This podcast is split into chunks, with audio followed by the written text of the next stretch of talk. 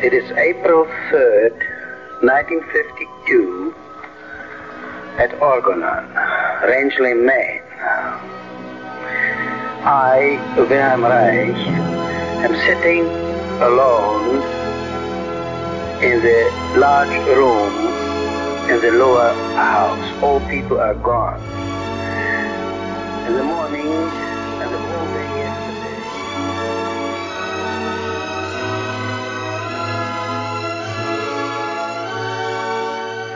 Orgon, Raixanos e Raixanas. Aqui é o Felipe Salgado Aqui é o Guga. E aqui é a Ellen. e esse é o Terapia Raixana. Para o episódio de hoje, trouxemos uma pessoa já conhecida de vocês para conversarmos sobre a terapia haitiana com casais e famílias. Esse que é um tema super importante para todas as pessoas que trabalham com a clínica e estudam isso, mesmo que seja para o atendimento individual. Afinal, as pessoas fazem parte de famílias e vêm de relacionamentos sejam eles padrões ou não. A compreensão de maneira mais ampla e sistêmica dos problemas é fundamental para ajudar na solução do sofrimento. Então, ela que é psicoterapeuta, coordenadora do curso de formação do Núcleo de Psicoterapia Haitiana do Rio de Janeiro, terapeuta de casais e famílias, professora e cofundadora do curso FIAR, Família e Infância na abordagem haitiana no Rio de Janeiro, 2023-2024, além de psicóloga escolar no Colégio Céu Azul Montessori em Nogueira, Petrópolis. Juliana Bezerra, seja bem-vinda de novo, Juliana. Alô, pessoal. Prazer estar aqui com vocês mais uma vez.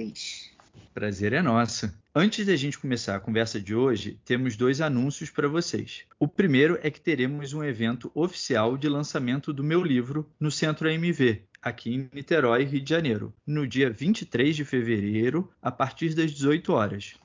Além do meu livro, tem um livro que é uma coleção de artigos e que foi organizado pelo Joviniano Rezende. Nele, eu, a Ellen e a Valquíria temos um artigo onde discutimos o conceito da couraça neuromiofacial. E no dia 4 de março, na Universidade Santa Úrsula, em Botafogo, no Rio de Janeiro, vamos fazer o lançamento desse livro, com a coletânea dos artigos e com participação de muitos desses autores de forma presencial e virtual. Esse evento vai acontecer na parte da manhã, das 8 ao meio-dia e no fim do dia, das 18h30 às 22 Em ambos os eventos, vai ter venda dos livros e autógrafo para quem quiser.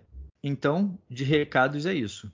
Juliana, por onde você quer começar a conversa de hoje? Oi, gente. Então, a gente estava conversando um pouquinho aqui antes, né? Que na verdade estamos falando de um tema amplo que pode ter vários desdobramentos. Pensei de, de repente, a gente começar fazendo uma contextualização geral de por que essa proposta de integração entre o pensamento do Reich e o pensamento sistêmico, né, mas de uma maneira assim mais introdutória mesmo, só para contextualizar. E eu acho que eu precisaria falar um pouco do meu percurso, assim, quais são as referências que eu trago, né, além do Reich, e então a gente falar sobre como é a prática mesmo no consultório, a prática clínica, né? Pensei da gente fazer esse e conversando um pouco sobre esse caminho, assim. Eu acho que é bem legal, até porque muita gente que ouve a gente são pessoas, psicólogos e terapeutas que trabalham na clínica ou que são é, iniciantes nessa prática e tem muito interesse de como a coisa acontece ali, né? Então eu acho que esse caminho aí pode ser bem legal da conversa. Maravilha. Então vamos lá. Então, o Reich, é, como a gente sabe, ele morreu em 1957, né? Ali em torno da década de 60, que foi mais ou menos a época, um pouquinho depois, em que surgiu, então, pouco depois da morte do Reich, começou a surgir em alguns lugares do mundo as abordagens de terapia de família, essa proposta de que você trouxesse para o consultório um casal ou uma família, né? Porque até então a prática é, clínica em psicoterapia, que foi fundada pela psicanálise, estava, em termos metodológicos, ancorada no atendimento individual, terapeuta, paciente, né? E aí, é, da virada da década de 60, década de 70, começou-se a trabalhar com casais e famílias no consultório, no atendimento. O Reich trabalhou também, né? O Reich já falava muito sobre a função da família, o Reich já falava muito sobre o casamento, né? Ele faz essa diferenciação entre um casamento compulsório e uma relação afetivo-sexual duradoura. Né? Ele já falava muito sobre como a repressão sexual da mulher ela é atravessada em grande parte por ideias ou valores ou julgamentos a respeito do papel da mulher na família e na sociedade. Né? Então, o Reich já trazia, é, em grande parte, essa discussão, mas ele não atendeu no consultório dele casais e famílias. Né? O que ele fez no trabalho de, de, de, prevenção, na época do projeto Crianças do Futuro, foi que ele dava, ele e a equipe dele, como se fosse uma consultoria né? para casais e famílias a respeito da prevenção, a respeito do desenvolvimento saudável.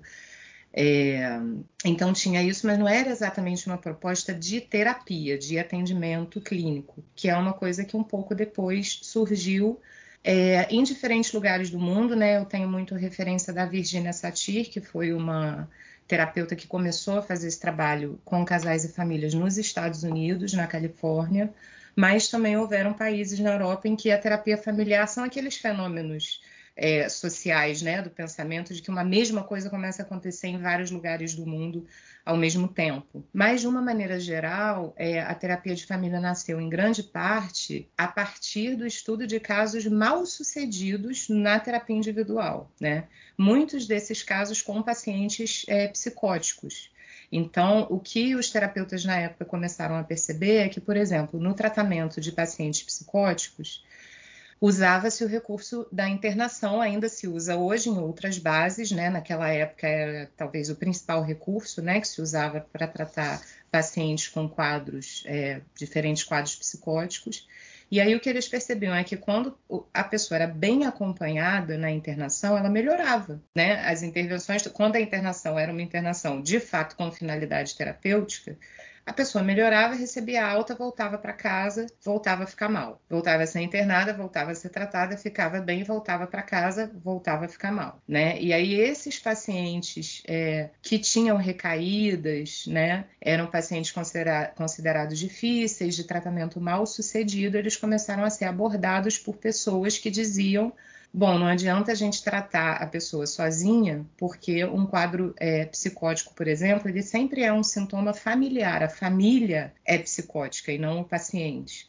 E aí começou a usar-se esse termo de paciente identificado para falar da pessoa que era a pessoa que manifestava sintomas de saúde mental, mas eram sintomas de saúde mental que surgiam dentro de uma determinada dinâmica familiar que poderia ser uma dinâmica predominantemente neurótica em alguns casos, predominantemente psicótica ou psicotizante em outros, né? Então começou-se a se trazer a família para ser tratada no consultório. Esse foi o movimento do surgimento da terapia de família. Na época também a terapia de família ela surgiu apoiada num pensamento, né, numa corrente teórica de pensamento que é a teoria sistêmica, que assim é uma corrente de pensamento ampla, né, que atualmente tem vários pensadores dentro do que a gente chama teoria sistêmica. Atualmente tem várias correntes e vários pensadores diferentes com diferentes abordagens. Mas, essencialmente, o que a teoria sistêmica faz, né, se a gente for enxugar bastante os detalhes e falar na essência, uma contribuição que o pensamento sistêmico traz é essa ideia de que é, os fenômenos que a gente observa, é, quando a gente está falando né, de fenômenos da natureza, fenômenos sociais e fenômenos humanos, eles sempre são fenômenos que têm na sua origem um, uma dinâmica de causalidade recíproca, de reforço recíproco. Né? Então, dificilmente você encontra uma causa simples para um fenômeno que se apresenta. Normalmente, é, existe uma multicausalidade e esse fenômeno retroalimenta uma determinada dinâmica, o que é exatamente o pensamento funcional do Reich, né? Então, o que o Reich traz, né, a grande contribuição, a grande quebra de paradigma que o Reich traz em termos da compreensão psicossomática, por exemplo, essa ideia de que não existe uma relação de causa e efeito entre fenômenos corporais e fenômenos psíquicos, mas que eles compõem um par funcional que se influenciam e se retroalimentam e se causam reciprocamente. Né? Isso é exatamente pensamento sistêmico. Então, tem um autor contemporâneo, que é Humberto Maturana, eu estudei assim um pouco, né? A obra dele é uma obra bem extensa. Ele também é um pensador que teve várias fases e que foi reformulando seu pensamento ao longo do tempo. Então, não é um estudo simples, é um estudo que eu ainda estou fazendo, mas li alguns livros e fiz algum curso sobre o pensamento do Maturana, que é um pensador super contemporâneo, morreu acho que há dois anos atrás, né? É um chileno, então é um sul-americano, é um pensador que eu gosto bastante. E ele tinha um exemplo que ele dizia assim: Imagina que você vai numa loja de sapato e aí você quer escolher o sapato mais confortável. Você, encontra um sapato incrivelmente confortável e aí, como ele é muito bom, você compra dois pares. E aí você pensa, bom, para que, que eu vou usar dois pares de sapato igual ao mesmo tempo? Eu vou usar primeiro um par e quando esse par estiver muito velho, então eu uso o outro par, né? E aí você usa aquele par de sapatos durante cinco anos. Cinco anos depois, quando você vai colocar o novo par de sapatos, que devia ser igual primeiro que você comprou, você percebe que ele é um outro sapato, porque quando você usou aquele primeiro sapato durante cinco anos, existe um fenômeno que acontece entre o pé e o sapato, né? que é que o pé se acomoda ao sapato e o sapato se acomoda ao pé. Então, cinco anos depois, quando você vai colocar aquele novo sapato, aquele sapato já não está tão bem ajustado ao seu pé, porque o seu pé também já não é o mesmo cinco anos depois que ele teve interagindo com aquele outro sapato, né? Então é essa ideia assim de que o sistema vivo e o seu ambiente, eles têm uma relação entre eles é, de influenciar-se reciprocamente. Tanto o ambiente é moldado pelo sistema, né, pelo sujeito, pelo sistema vivo individual, quanto é, o organismo vivo também é moldado pelo ambiente e pelo sistema em que ele está.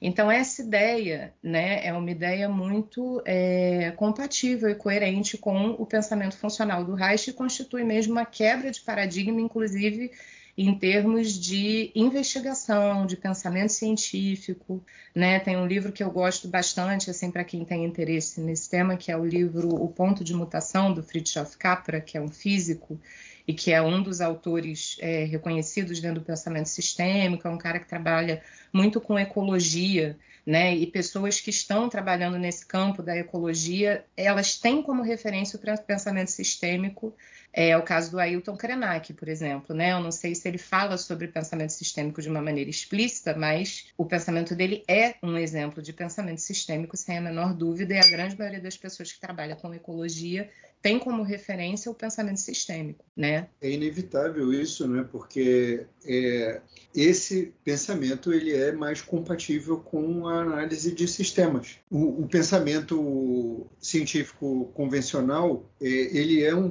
um pensamento que tem uma tendência atômica, né? que é uma tendência de estudo do objeto individual. E ele favorece, né, tipo, por exemplo, toda aquela treta da, da, da física quântica é, nos experimentos que diferenciavam onda de partícula, né? ele favorece é, partículas e, e, e, e, não se interessa por ondas, né? Então, dentro dessa mesma linha que você está é, citando de autores, né, tem é, o Sheldrake, né, que está falando absurdamente bem do com o pensamento sistêmico, né, da questão do, dos micélios, né, e dos, dos, fungos, porque os fungos operam de forma sistêmica é, e de alguma maneira o que eu acho muito bacana, né, dentro desse recorte é, de ver isso acontecendo atualmente é que quando o Reich falou do pensamento funcional, ele estava bem preocupado de é, que o pensamento funcional fosse adotado como uma nova forma de investigação científica, né?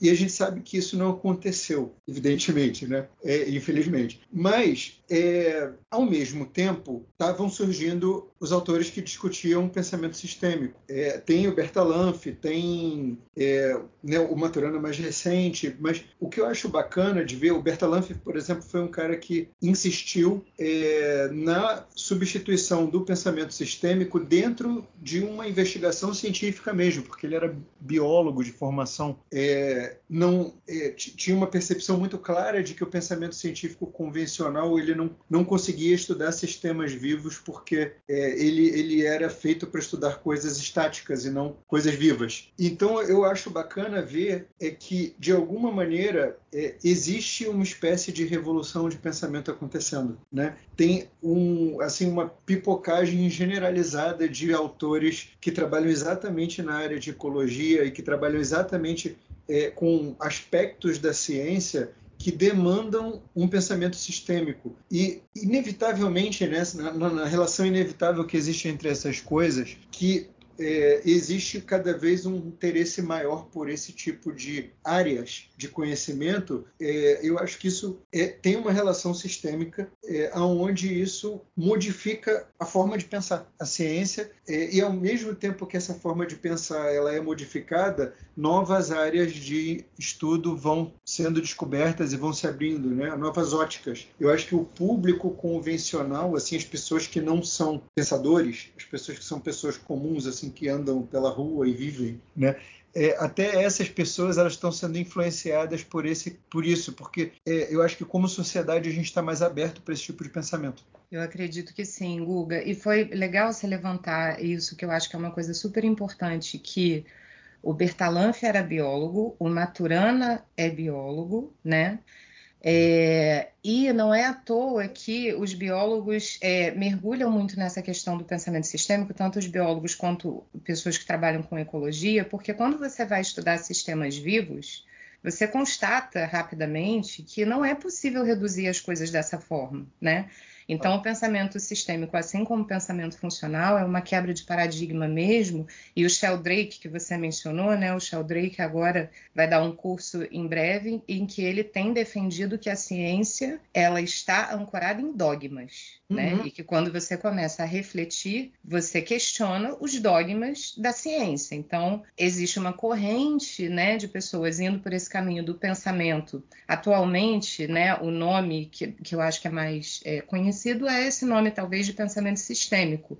Nesse livro, Ponto de Mutação, o Fritjof Capra fala de como grandes pensadores foram realizando quebras de paradigma dentro da ciência nesse sentido de dizer, por exemplo, essa forma experimental de você isolar um fenômeno e estudar aquele fenômeno isolado, isso não dá certo, porque quando você estuda o fenômeno isolado, você não compreende o fenômeno. Não tem como você compreender um fenômeno quando esse fenômeno está isolado do contexto, né? Então essa forma ela não funciona. Isso é o que esses autores todos defendem, que o Reich defendia também, né? Que precisava haver uma quebra de paradigma no pensamento científico mesmo. Olha, é, eu acho sensacional isso. Eu queria acrescentar que eu incluiria Reich na lista de biólogos. Total. É, Total. No total. sentido de que, tipo, eu acho que é exatamente é, no momento que ele se tornou um biólogo, estou fazendo aspas aqui, vocês não estão vendo, quem estiver escutando não está vendo, mas eu estou fazendo aspas por dentro, tá?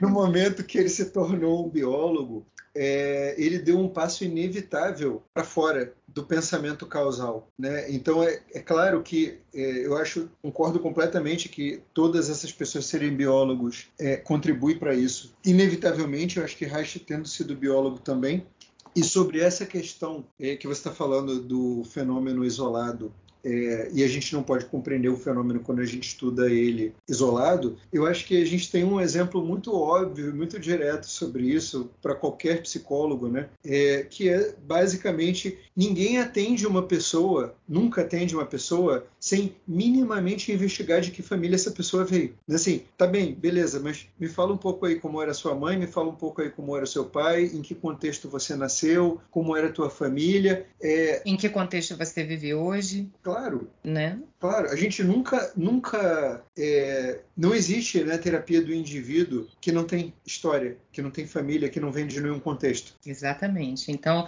e até só para voltando, né, ao livro Ponto de Mutação que eu ia falar e não concluí. O Capra cita nominalmente o Reich, não exatamente falando que ele era um biólogo, apesar de que ele foi se direcionando cada vez mais para esse campo, né? Exatamente isso que o Google falou, mas ele menciona o Reich como sendo dentro de uma linha de pensadores, investigadores na ciência, ele cita nominalmente o Reich como tendo sido um autor que quebrou paradigma no campo da saúde e da psicologia nesse sentido com o pensamento funcional, né? E ele diz é, que se o Reich, né? Ele diz assim, se a teoria do Reich é porque não é fácil estudar o Reich, né?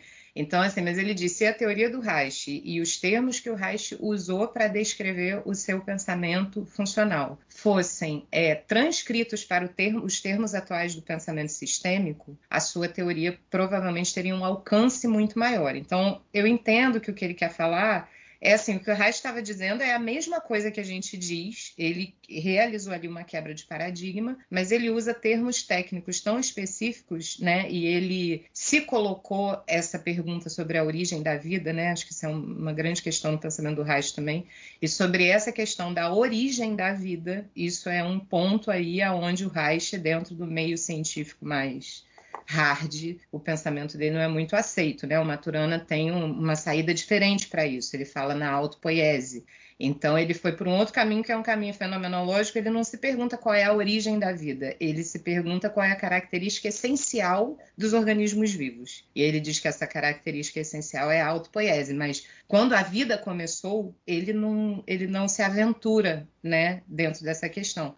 E o Reich se aventurou. Então é, Agora, em termos do pensamento do Reich, da teoria do Reich, ele é totalmente é, coerente né, em muitas coisas com o pensamento sistêmico, e o Capra, nesse livro em que ele fala sobre esse percurso, paradigmático dentro da ciência, ele cita o Reich nominalmente como tendo sido um autor muito relevante no campo da saúde, né, da saúde, da psicologia, da medicina. Então, isso é um caminho paradigmático que vai numa direção contrária do caminho paradigmático da psicologia baseada em evidências, né? Não estou aqui querendo falar mal do TCC, não é como abordagem, é como paradigma, né? Se você vai para um caminho de psicologia baseada em evidências ou se você vai por um caminho de pensamento funcional, pensamento sistêmico, é um outro tipo de investigação, a gente parte de um outro lugar, né? E eu acredito que o pensamento sistêmico ele é mais coerente, mais compatível com o pensamento do resto, quase como se fosse uma continuação mesmo de algo, né? De uma forma de pensar que foi acontecendo ao longo da humanidade né, e, e, que passou a ter esse nome de pensamento sistêmico. O Reich, sem dúvida, ele foi um autor que deu grandes contribuições em relação a isso para o campo da psicologia e da saúde. Eu não sou nem contra a existência da psicologia baseada em evidências, né? É, eu sou contra a transformação da psicologia baseada em evidências num estático absoluto. Exato. Como se isso só encerrasse todo, tudo e fosse possível. É como, como se isso não servisse para você investigar um tipo de fenômeno num determinado determinado tipo de contexto, apenas. Uhum. A pessoa poder se mover na, com, com, dois tipos de pensamentos diferentes ou mais é uma experiência desencoraçadora de pensamento. Total. É, é isso, né? É, a gente segue discutindo o Reich e discute Reich dentro de tantas obras. É, e, e, tem uma coisa que é muito interessante, até a Juliana estava falando agora, né? Que Reich se aventurou na discussão de como começa a vida. Eu acho que assim, Reich ele se tornou o que a gente chama de biólogo como consequência de uma experiência. É. Acho que Reich desenvolveu o pensamento sistêmico como consequência de uma experiência. Reich encontrou a origem da vida como consequência de uma experiência. Tem algo que eu discuto muito com as pessoas e com os alunos, né? é diferente de muitas teorias, ou até isso que a gente está falando, né? Psicologia baseada em evidências, e que eu concordo com o Guga, eu acho que tem um lugar, é, uhum. cumpre uma função né, circunscrita, a gente não é contra a ciência. Reich mesmo em análise do caráter, ele diz, olha, na medicina a gente estuda primeiro o fenômeno isolado, tenta encontrar uma solução para isso e depois a gente pensa como a gente pode aplicar isso às massas, é, que é o que ele estava pensando quando ele desenvolvia a análise do caráter. Mas até a, a relação né, que a gente estava fazendo com Krenak, é, eu acho que vem daí, Reich, ele, em grande parte do trabalho dele, muito mais do que pensando teorias, ele está descrevendo fenômenos e experiências. É, e a experiência ela é, é, complexa, né? ela é sistêmica. A experiência ela não é circunscrita e isolada. É, quando ele, ele diz, bom, e aí em algum momento eu descobri os bions. Eu nem estava procurando isso, eu nem queria isso, mas o negócio pulou na minha frente e eu comecei a descrever. E depois a energia orgum que, que é essa discussão, assim, a gente poder olhar para o todo e aceitar como isso funciona não exclui o estudo das partes, é, mas a gente entende que existe um todo e existe uma, as partes. É, e um pouco do, disso que o Google estava falando, né, é a gente não tratar a parte como sendo a, além de estático, né, mais do que estático absoluto, porque a parte funciona não significa que vai funcionar sempre, vai funcionar em todo momento, é entender que é uma parte, né? Claro, e eu acho que é entender isso que aí voltando, né, para esse gancho que o Google fez com a terapia individual, porque é isso, a terapia individual ela é um formato de terapia, mas na verdade quando você está é, é, abordando uma pessoa nesse contexto, né, de um trabalho de psicoterapia, você está trabalhando uma pessoa que está inserida dentro de um sistema, dentro de um contexto, sempre não tem como isolar uma coisa da outra.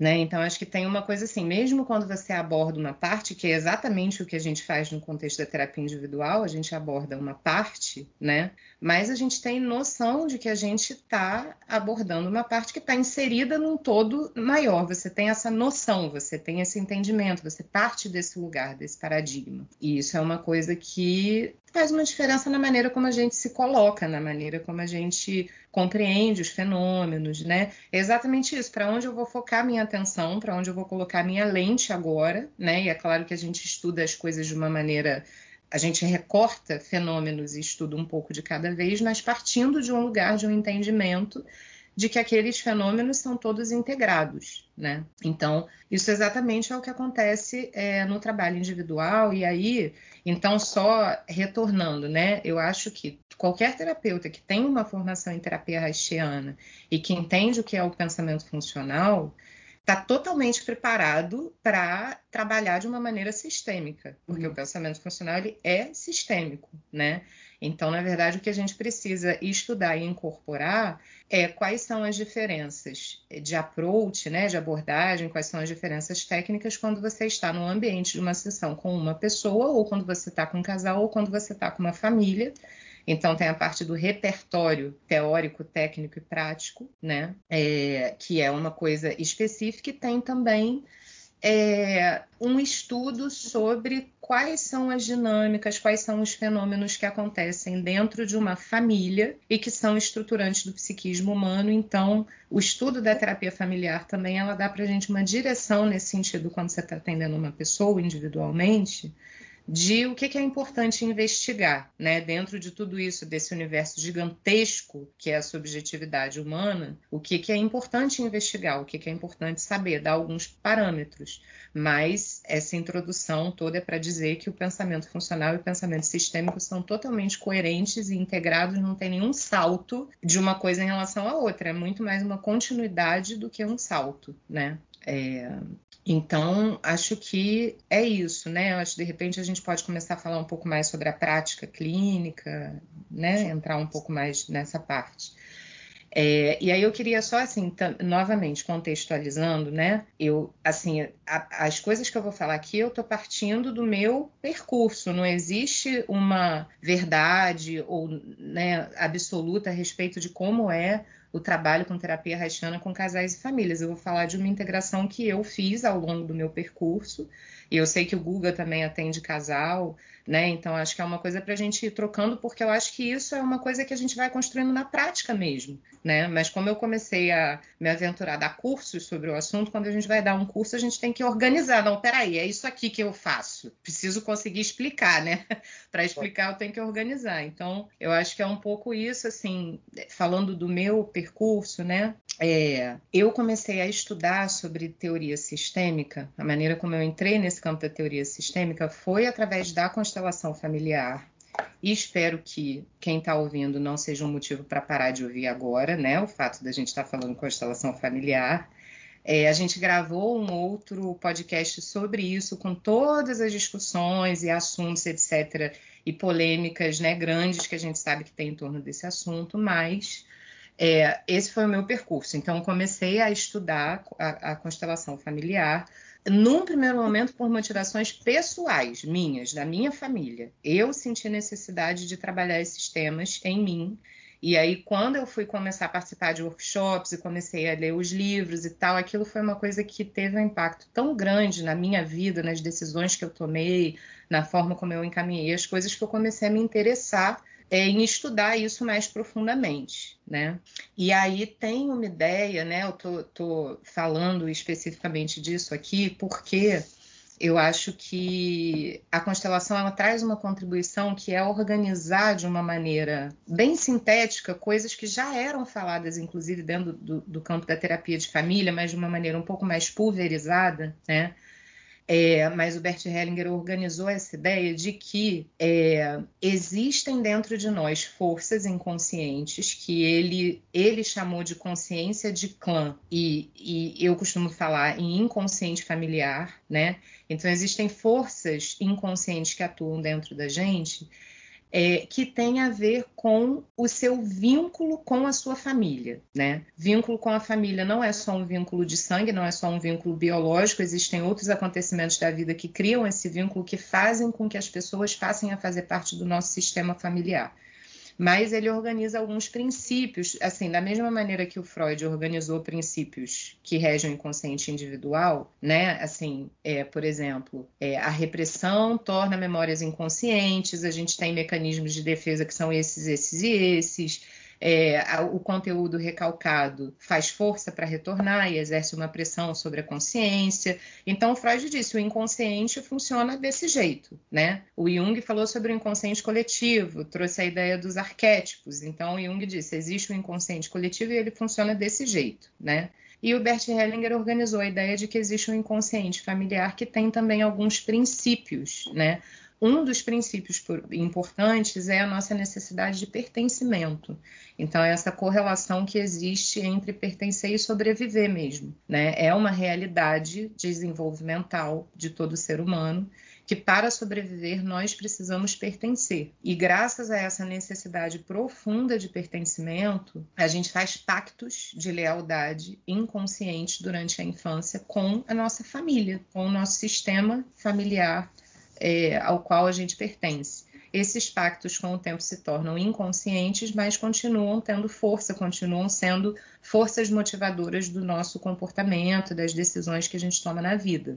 Então, isso é algo extremamente relevante para o trabalho de psicoterapia, inclusive para o trabalho de terapia individual, né? E, bom, então foi isso, e aí depois eu comecei a querer estudar mesmo, querer atender casais e famílias, estudar sobre terapia familiar. Estudei com a Terezinha Melo da Silveira, que é uma, uma gestalt terapeuta, que foi professora da UERJ, e ela fez esse percurso também é, de dizer que dentro da gestalt, era exatamente isso que ela fez dentro da gestalt terapia ela dizia, dentro da Gestalt, todos os parâmetros que a gente precisa para trabalhar com um casal e com uma família já estão lá, né? O conceito de fenômeno, o conceito de campo, o conceito de experimento, tudo já está lá. A gente só precisa entender quais são parâmetros metodológicos para você estar com um casal e uma família dentro da sessão, né?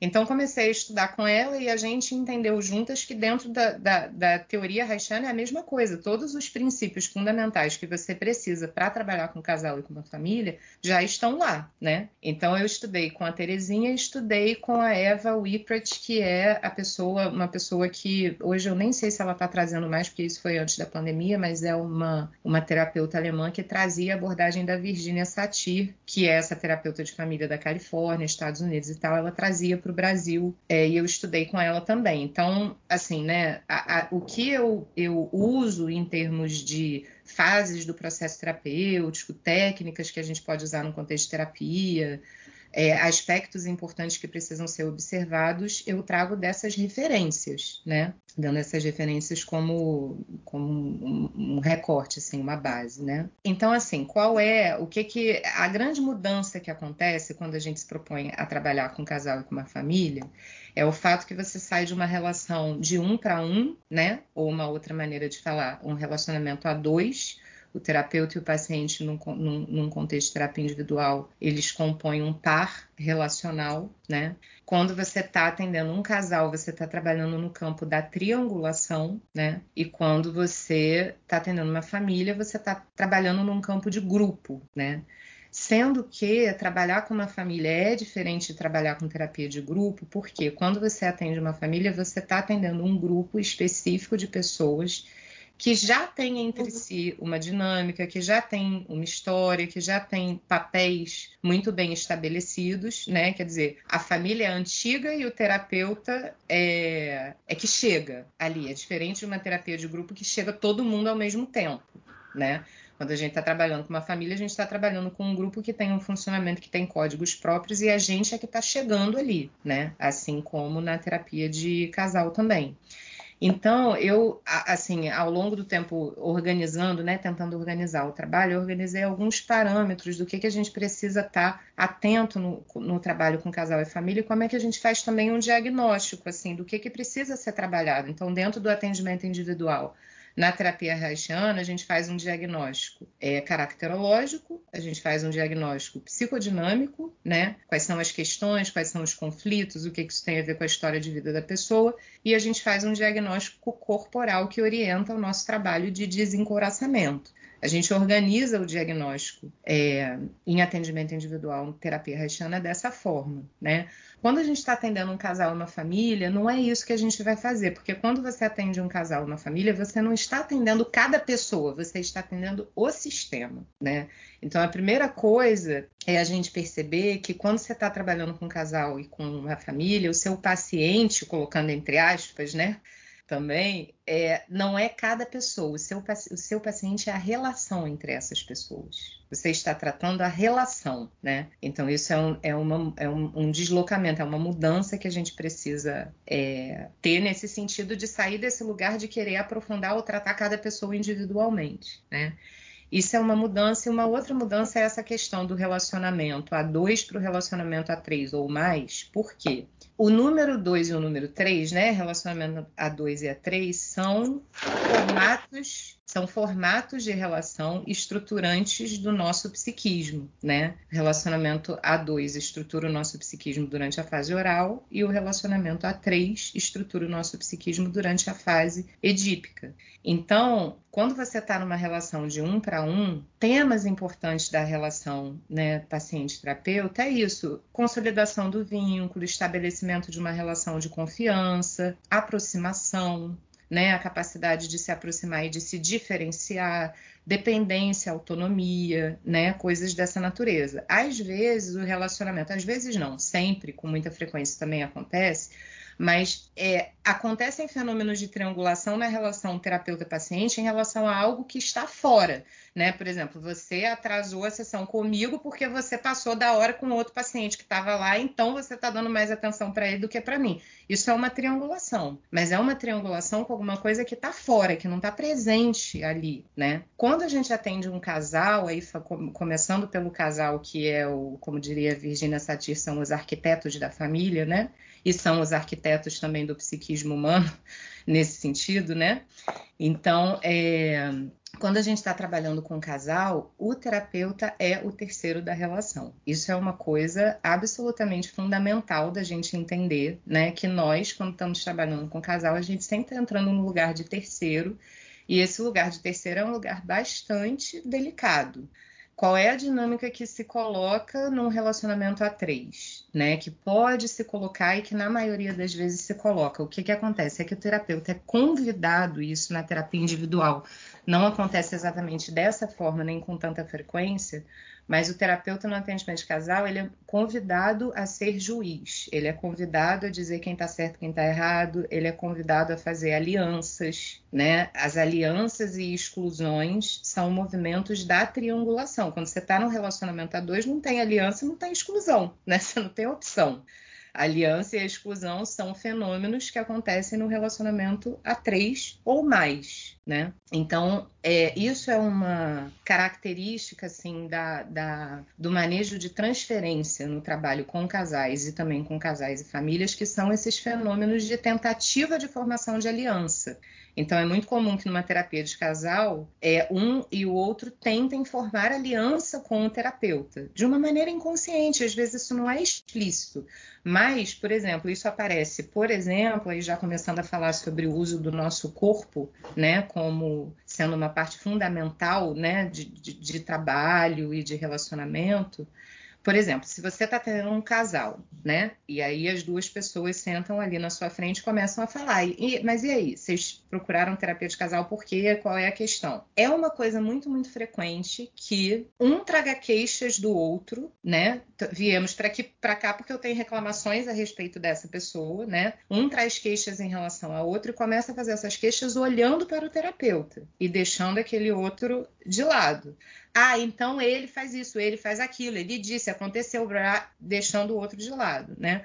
Uma intervenção simples que a gente é, precisa, a gente pode e precisa fazer, por exemplo, é que quando a gente está atendendo um casal, enquanto uma pessoa está falando com você, você o tempo todo olha a outra. Isso é um pequeno gesto, é um pequeno gesto, né? Mas se você, como terapeuta, você não deixa a sua atenção e o seu olhar se absorver completamente só pela pessoa que está falando, no momento que alguém está falando comigo e eu olho a outra pessoa para ver como ela está, eu com esse simples movimento do olhar eu estou dizendo para quem está falando que eu me importo com a maneira como a outra pessoa está recebendo aquilo e que a outra pessoa é parte do trabalho ali também. Você está incluindo a pessoa. Você está incluindo a pessoa. Olhar. Com o olhar você inclui a outra pessoa. Exatamente. É, e isso é corpo. Isso é uma intervenção corporal, né? Para onde o terapeuta dirige o seu olhar. Isso é uma intervenção corporal, né? E Juliana, com essa atitude também você de alguma forma dá um recado de que você não vai estabelecer uma aliança é, exclusiva com aquela pessoa que faz a queixa, né? Exatamente, exatamente. Então, né, isso como um exemplo. E uma outra coisa importante que a gente faz o tempo todo, né, numa dinâmica de atendimento de casal e família, é incentivar as pessoas a pararem de falar comigo e falarem entre si né? Então, por exemplo, isso que você está falando para mim, você percebe que você está falando para mim da sua mulher, mas ela está aqui do lado, né? Experimenta falar isso tudo que você está falando olhando para ela. Eu tô, eu tô aqui, eu tô ouvindo vocês, mas olha para ela, né? Ou quando a pessoa que está ouvindo tem está com uma postura corporal que chama muita atenção, a pessoa está de braços cruzados olhando para o outro lado. Então você pode fazer uma intervenção de dizer, olha só, você, você percebeu como é que está o corpo dela enquanto ela te ouve? Repara só, né? Congela aí, fulano nessa posição que você está, repara só, está de braços cruzados, olhando para o outro lado. Você acha que isso que você está falando está sendo ouvido, podendo ser ouvido, podendo ser levado em consideração?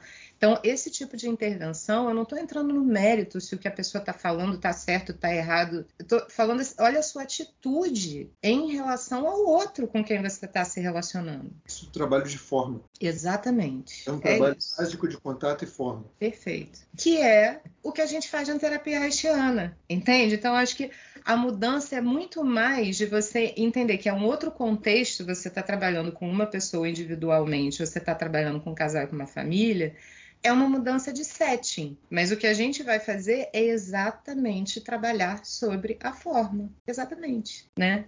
Só que trabalhar sobre a forma dentro do campo de terapia de casal e família tem um nome que é trabalhar sobre a comunicação, né? É, é a maneira como se chama. Você, a gente não fala, né, que a gente vai fazer a análise do caráter.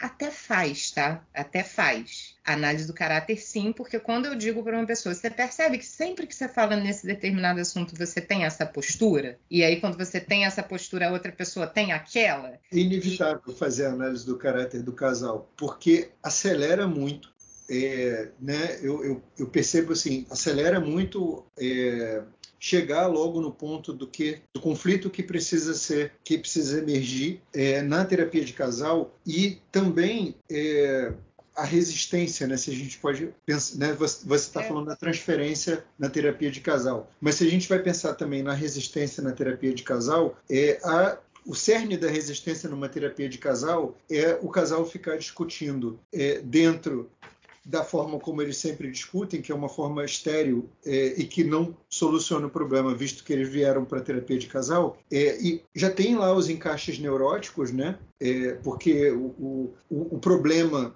ele se estabelece exatamente por conta desses encaixes neuróticos, né? Não é o todo casal é composto de aspectos amorosos, vitais, é, vivos e, e, tudo isso e também encaixes neuróticos. Né? Então se a pessoa, se, se, o casal entra rapidamente, isso é aí do meu ponto de vista, né? Tipo, dentro do, do, do, meu do meu rolê. Se o casal entra rapidamente no conflito e o conflito pode emergir rapidamente é, com uma forma clara e a análise do caráter é sensacional para isso, né? A gente acelera um pouco chegar nas coisas importantes. Acelera bastante. É fundamental, né? Você tem toda a razão. Quando eu falei que a gente não faz análise do caráter, na verdade nem foi uma fala precisa. Eu quis dizer que a gente não faz no sentido de que na terapia individual, quando a gente começa a analisar a forma, o passo seguinte é você mergulhar na função e na história dessa forma. Né? Na terapia individual, você vai fazer um mergulho bem profundo a respeito da do nexo que aquela forma tem na história de vida daquela pessoa. Quando você está trabalhando com um casal, você vai ver é, o que, como é que as formas elas se alimentam reciprocamente. Né? Eu sempre é, uso essa frase que eu nem sei mais aonde eu li, de quem é, não sei mais, mas eu li uma frase uma vez que dizia: é, toda comunicação tem letra, música e dança, né? Letra é o que a gente fala, tô dizendo tal coisa, né?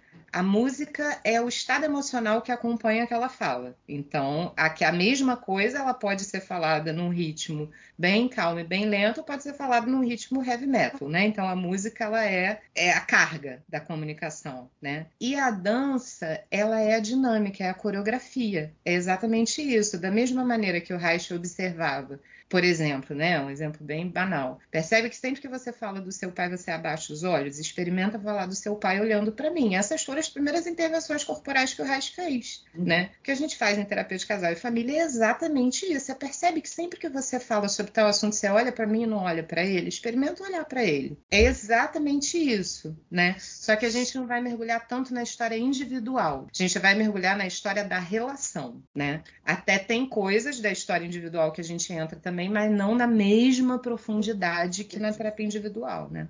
É, não só da referência, é, eu tenho uma vaga lembrança de que essa referência aí pode estar no comunicação não violenta, não? Pode ser, pode ser, pode Porque ser. eu acho que eu já li isso e eu li esse livro também tem bastante tempo. É possível. Falando de comunicação, né? Bem, é bem possível.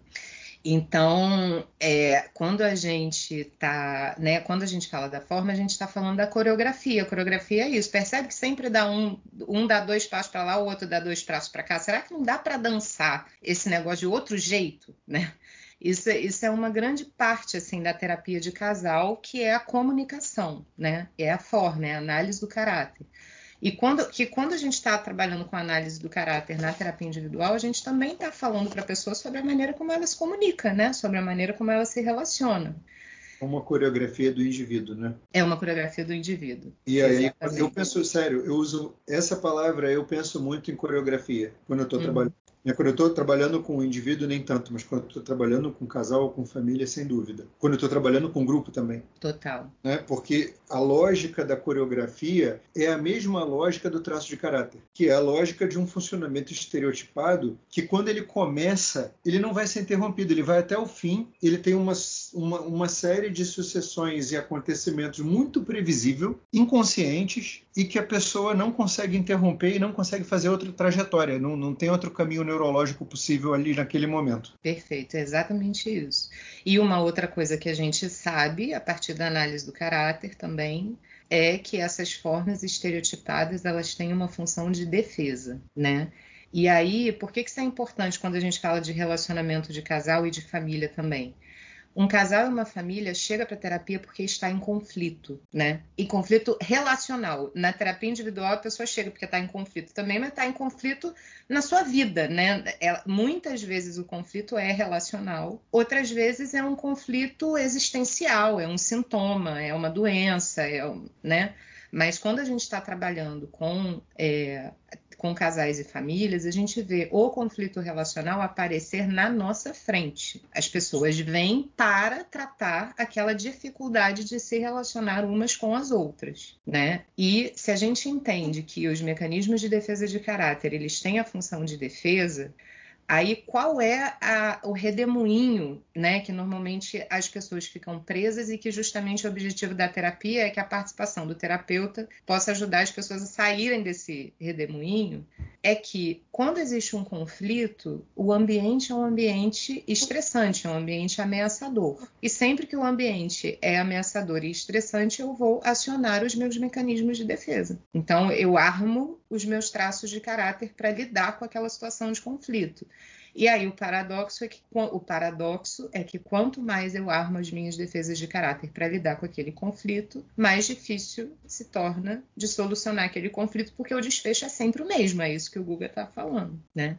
Então, essa ferramenta da análise do caráter, inclusive entendendo isso, é, você está se defendendo de quê? Aonde é que você está vulnerável aqui nessa relação, que você está precisando se defender dessa forma e trazer mais empatia, né, para a relação, compreensão, né? Então, é, e aí para isso a gente pode usar alguns recursos, algumas técnicas, como por exemplo, tem um exercício muito legal que é um exercício de troca de papéis. Na sessão individual, a gente até pode fazer esse exercício, mas usando cadeira vazia ou usando almofada. Quando você está com um casal, com uma família, é muito legal, porque um de verdade troca de lugar com o outro, né? Então, assim, as pessoas falaram, falaram, falaram, reclamaram, reclamaram, reclamaram. Tá, ok. Vamos experimentar uma coisa, ao invés de você ficar só entrando nos pormenores da letra, né? Vamos experimentar uma coisa. Eu vou propor que vocês troquem de lugar. Um vai, vai sentar no lugar do outro. E aí agora você vai representar a sua parceria, né? A outra pessoa. Você é a outra pessoa nesse momento. E aí você pede as pessoas para se olharem, para realmente se colocarem no lugar do outro. Aí o terapeuta pode ir lá e fazer perguntas. Então, olha um pouquinho para sua mulher, olha um pouquinho para seu marido. O que que você sente quando olha? O que que só que a pessoa está no lugar do outro, né? Isso é uma dinâmica lúdica, é uma dinâmica simples e é uma dinâmica que, na maioria das vezes, tem um efeito super legal da pessoa de, de desarmar defesas, de rebaixar um pouco as defesas, né? Das, das pessoas conseguirem entrar em contato com camadas de sentimento mais profundas e mais autênticas que também nutrem aquela relação, né? Isso é um recurso. Um outro recurso é, por exemplo, na hora que a pessoa está falando, você fazer uma brincadeira tipo de estátua. Para, para, congela, congela, congela nessa postura que você está agora, estátua todo mundo. Congela nessa postura, vamos ficar um pouquinho em silêncio, percebe seu corpo, né? Se concentra um pouco na forma, na tua postura quando você está falando. Se você faz esse exercício assim de sustentar essa postura por um tempo e vai percebendo o que, que acontece com você, né? E aí respira um pouco, vê se você consegue encontrar uma postura corporal melhor, se coloca numa posição corporal mais aberta, mais relaxada, mais confortável, ver o que, que muda no teu estado. E aí agora vamos voltar então a conversar, né? Então, são assim intervenções simples que sempre envolvem o corpo, não só você fazer intervenções sobre o corpo da, da pessoa, mas uma contribuição. Tem um terapeuta é, de família italiano, que é o Maurizio Andolfi, que, que é um, um tem um, um, instituto importante de terapia de família. Atualmente ele mora na Austrália, né? Mas ele fundou esse instituto em Roma. Ele também, quando ele fala sobre a importância do corpo na terapia familiar, ele também cita o Reich nominalmente como sendo a grande referência em termos de corpo né, nas psicoterapias. E ele traz uma coisa importante que é assim, o corpo do terapeuta é parte do trabalho, né?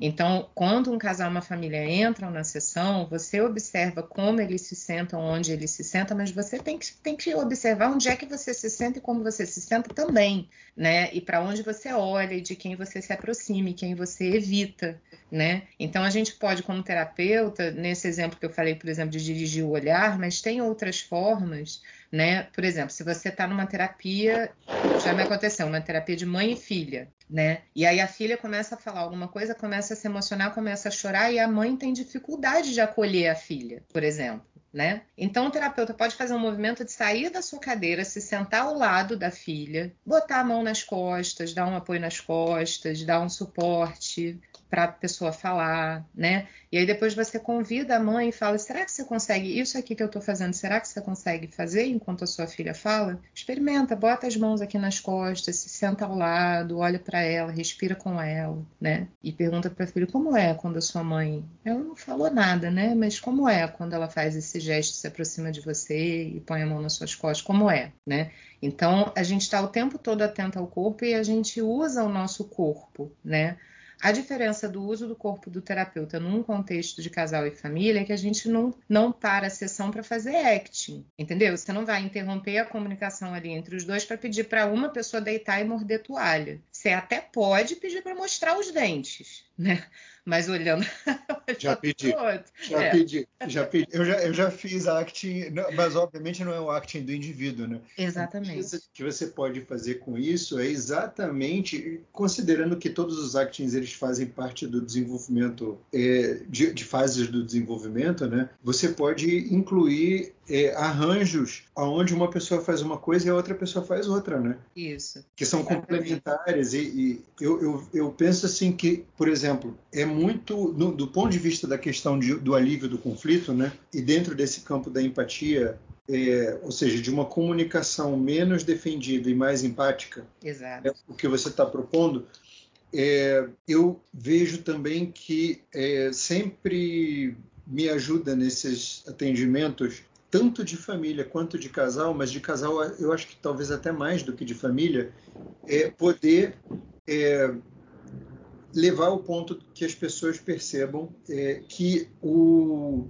comportamento estereotipado da defesa da outra pessoa não é sobre você, né? Não é sobre Perfeito, Google, é a outra pessoa. Uhum. E, e, quando a gente consegue chegar dentro né, dessa lógica a um ponto onde, por exemplo, a defesa típica de uma pessoa dentro da relação está evidente e a defesa típica da outra pessoa dentro da relação está evidente, é está evidente mutuamente, né, um para o outro, uhum. né? evidente para mim, né, mas está evidente entre eles uhum. e está evidente entre eles é, de onde vem isso na história de vida da pessoa, minimamente, né? Que é, isso não é sobre você, isso não é sobre ele, não é sobre ela, não é sobre eles. É, isso tem a ver com a história da pessoa e tudo mais. Isso também é uma coisa que alivia muito é, a belicidade do conflito, né?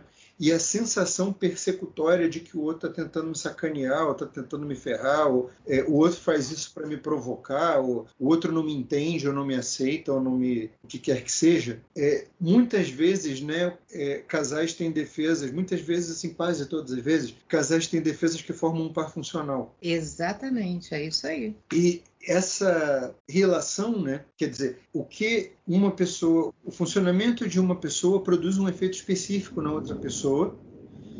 O funcionamento da outra pessoa produz um efeito específico nessa pessoa. E esses dois funcionamentos eles são super interdependentes entre si e tem um princípio funcional comum que está na relação.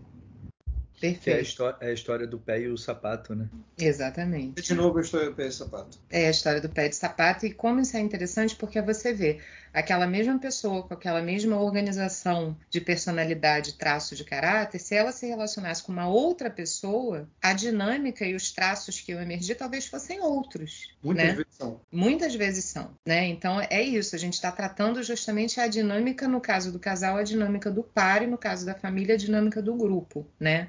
Tem é, um, um e-book, assim, não é um artigo, é uma publicação livre, né? Que eu e a Hernani escrevemos no início da pandemia sobre terapia haitiana online, em que a gente propôs, que eu acho que termina é, servindo muito para esse contexto de casal e família, que a gente propôs uma coisa assim, que aí falamos da análise do caráter e vou falar um pouco sobre a ideia de trabalhar com o corpo numa perspectiva que não é exatamente a perspectiva do desencoraçamento que a gente trabalha na clínica individual, apesar de que a gente pode ter um fenômeno de desencoraçamento como consequência do trabalho de corpo na terapia de casal e família também, né? É, na terapia individual, a gente organiza a couraça em sete segmentos e a gente tem um plano de desencouraçamento sistematizado através de um repertório enorme de trabalho de corpo que a gente usa na terapia haitiana, né? Então, é, no contexto de atendimento de casal e família, talvez a, a forma como a gente vai pensar é, o corpo não é tanto nessa perspectiva do desencoraçamento sistemático, mas eu mencionei esse artigo artigo sobre terapia haitiana online, porque aí, ali a gente fez uma proposta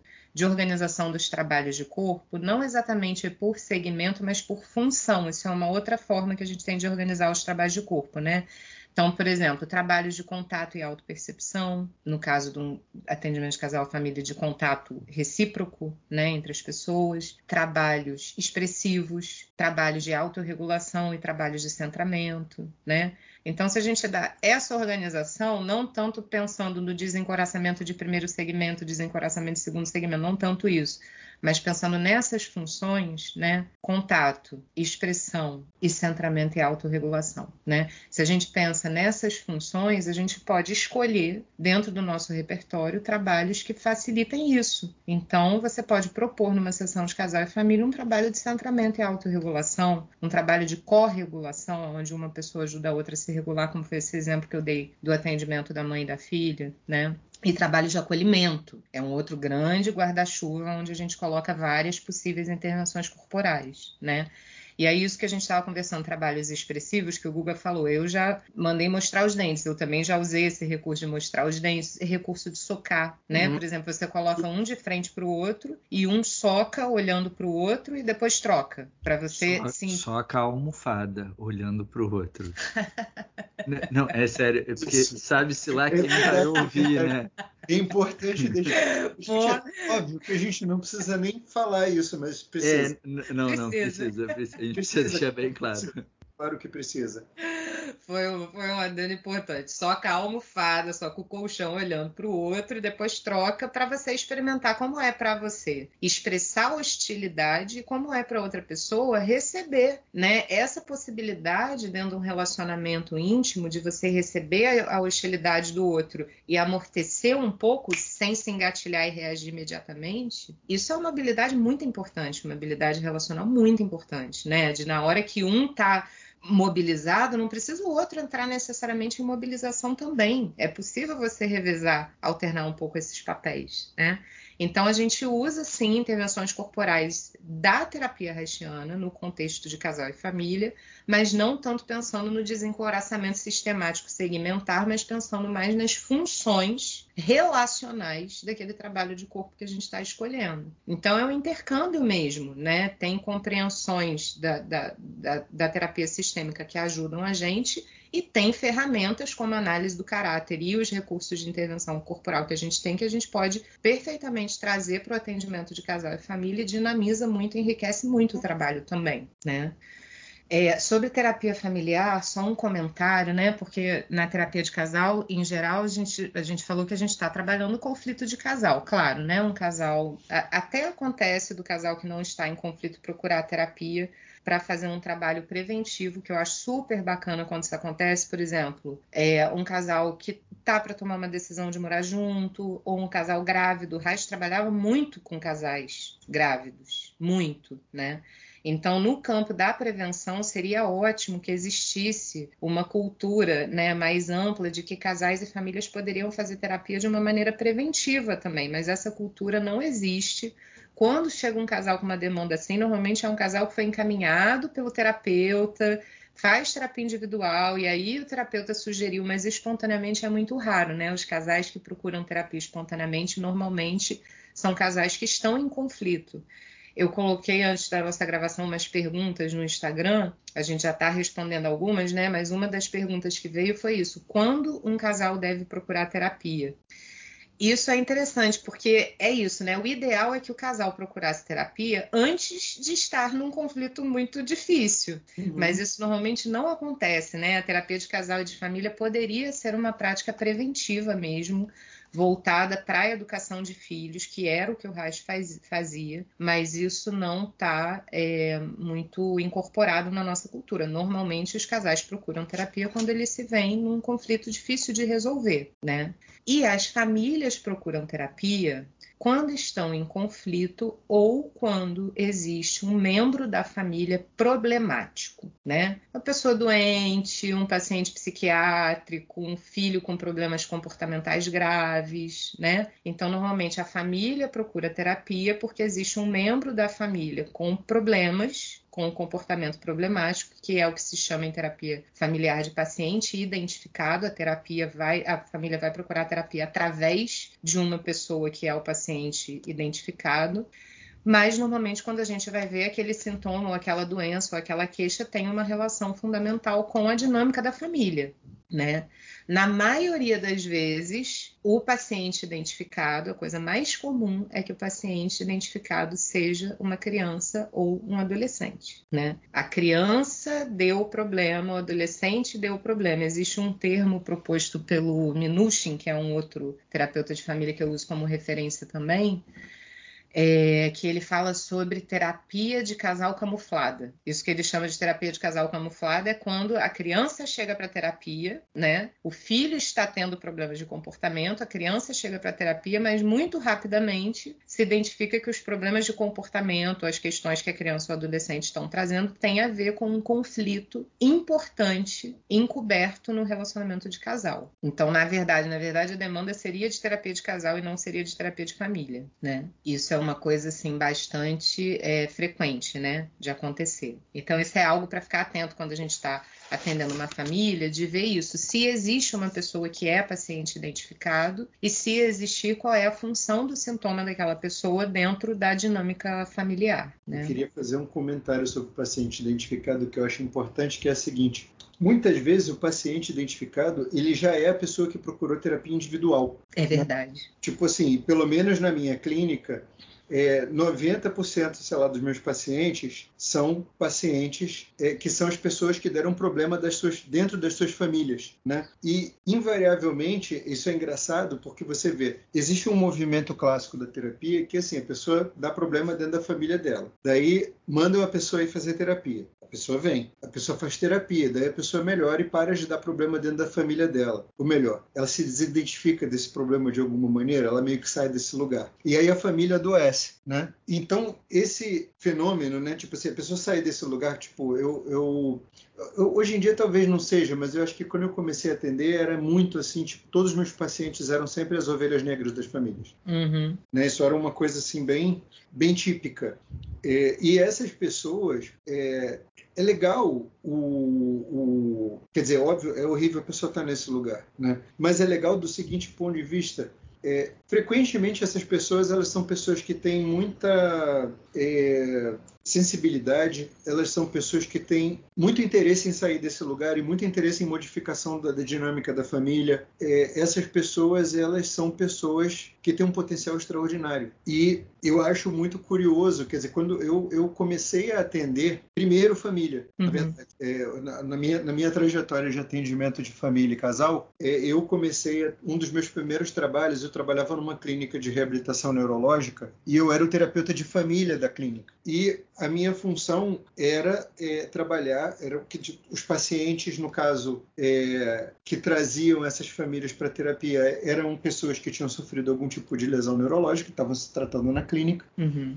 e a gente entendia que a família era imprescindível e decisiva no processo de reabilitação da pessoa. Então, criou-se dentro, a clínica já trabalhava, a clínica era uma clínica de reabilitação neurológica, mas era uma clínica que tinha um olhar haitiano uma prática de, de ergonômica. Né? Então, tinha um departamento de psicologia na clínica, é, a gente trabalhava é, ergonomicamente para facilitar a reabilitação das pessoas, então, tinha toda um, um, uma ideia interessantíssima de é, como bloqueios é, bioenergéticos dificultavam a reabilitação de pessoas e como é que a gente podia é, disponibilizar a carga dos bloqueios para o processo de reabilitação.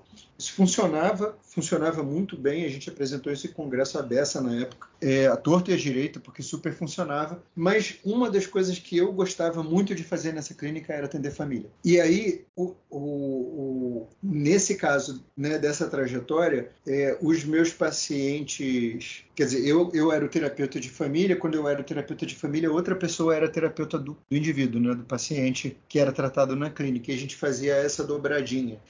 E dentro desse cenário era muito interessante ver é, como, por exemplo, é, obviamente uma lesão neurológica grave, tipo é, a pessoa ficar paraplégica, tetraplégica, ter um AVC, ter uma isquemia, é, são coisas drásticas e que são capazes de fazer uma mobilização violenta de um sistema familiar. Né? Agora, todas as trajetórias que eu acompanhei nesse período das famílias esses eventos traumáticos eles se tornaram é, pontos de mutação. Aí vou usar o, o Fritjof Capra como uhum. já que você trouxe essa referência, eu vou usar também é, pontos de mutação da família, porque na medida que a família, o sistema vai ter que se reorganizar, né, devido a um acontecimento E uma das coisas que a gente conseguia trabalhar naquela época era muito interessante, era, digamos assim, com todas as cautelas místicas que eu puder ter agora nesse momento, quem estiver escutando, por favor, é, com todas as cautelas místicas possíveis, mas era muito terapêutico trabalhar qual foi a função sistêmica do, do acidente ou da lesão para aquela família, né? E quando isso ficava evidente, por exemplo, sei lá, vou dar um exemplo bem simples para não ficar super abstrato. É, eu tive um paciente que a, a, a, história da família era a seguinte: o cara era um workaholic, é, super workaholic e ele não, não queria parar de trabalhar de jeito nenhum. É, ele era dono de dois supermercados e era tudo ele, ele mesmo fazia de uma maneira muito artesanal. Assim, então, era, o, o, os negócios eram extremamente dependentes da pessoa dele. E ele tinha uma família, é, ele estava muito ausente dessa família por conta desse, desse, desse trabalho, da forma como ele lidava com esse trabalho e tinha um conflito acontecendo dentro do casal e o casal ia se separar. E a mulher dele deu um ultimato para ele que era que se até o final do ano X lá é, isso não mudasse ela ia se divorciar dele e o casamento ia acabar. Quando foi na, no dia seguinte do Natal daquele ano ou seja é, cinco dias antes do deadline ele sofreu um acidente de carro e bateu um carro num poste e ficou paraplégico. E isso, obviamente, gerou um caos na vida dele, da família inteira e tudo isso. E aí, até, até esse momento, é, ninguém ali estava em terapia. Né? É, quando a gente foi atender esse caso, ainda no hospital, né? e assim que saiu do hospital, a gente começou o acompanhamento de família. E aí, dentro desse processo do acompanhamento de família, foi surgindo a história do acidente, né? E a história do contexto familiar e do contexto sistêmico onde o acidente aconteceu. E, de, de alguma maneira, o acidente colocou o deadline em hold, né? Porque, tipo, como é que você, como é que a pessoa vai cumprir o deadline se separar de uma pessoa numa situação dessa? Não dava mais. Então tinha todas as dinâmicas que estavam envolvidas ali, né? É, o que que significava? Tipo, primeiro o acidente obrigou ele a parar de trabalhar e isso já era uma coisa que conversava muito diretamente com é, o problema da família, né? O conflito da família. E o acidente obrigou a família inteira a se reorganizar e todas as relações se reorganizarem, enfim. Depois disso, é, junto com o processo de reabilitação dessa pessoa, todos esses conflitos eles eram tão emaranhados com isso que, por exemplo, chegou num determinado momento onde, obviamente, apareceu, por exemplo, que ele tinha medo de se reabilitar e ela se separar. Uhum. Né? Porque, enfim, é, em algum momento, se ele se reabilitasse, ia despausar o conflito. É, tinha os esforços dos, das filhas é, para que ele não voltasse a trabalhar, tinha é, a frustração da esposa é, com o desdobramento do que aquilo significava para eles. É, tinha o medo dele de ter que abandonar a posição de workaholic, é, porque obviamente aquela posição tinha uma função é, na estrutura dele, na, na identidade dele, né? É, e tudo isso, tudo isso, absolutamente tudo isso entrelaçado, interferindo é, naquele processo de reabilitação. Então era, era, era uma modalidade de terapia de família muito interessante é, e muito inusual né? Tipo, eu, eu acabei é, a minha introdução ela foi exótica, né? Porque tinha tinham circunstâncias muito muito específicas ali mas ao mesmo tempo era uma situação que, que, dava muita milhagem e muito rápido, porque as pessoas tinham problemas muito objetivos que tinham que ser resolvidos. Muito interessante, Guga, isso que você está falando, porque a gente falou de paciente identificado e de doença na família, né? Claro. É, é muito, muito importante isso que você está falando, que é assim, e, e de novo, mais uma coisa que eu acho que é um passo adiante em relação a algo que o Reich já havia visto, né? Que é isso que você falou. O paciente identificado, quando ele começa a melhorar, quem atende criança está cansado de saber disso, né? Paciente identificado, quando começa a melhorar, dá ruim na família. O que significa que o sintoma e a doença de um membro da família tem uma origem e uma função familiar, né? Então, quando eu digo que é um passo adiante, porque o Reich percebi, já tinha falado, né, que o sintoma ele é um sinal de um desequilíbrio no funcionamento bioenergético do organismo. Você não trabalha terapeuticamente para eliminar o sintoma, você trabalha terapeuticamente para restabelecer o equilíbrio bioenergético, né?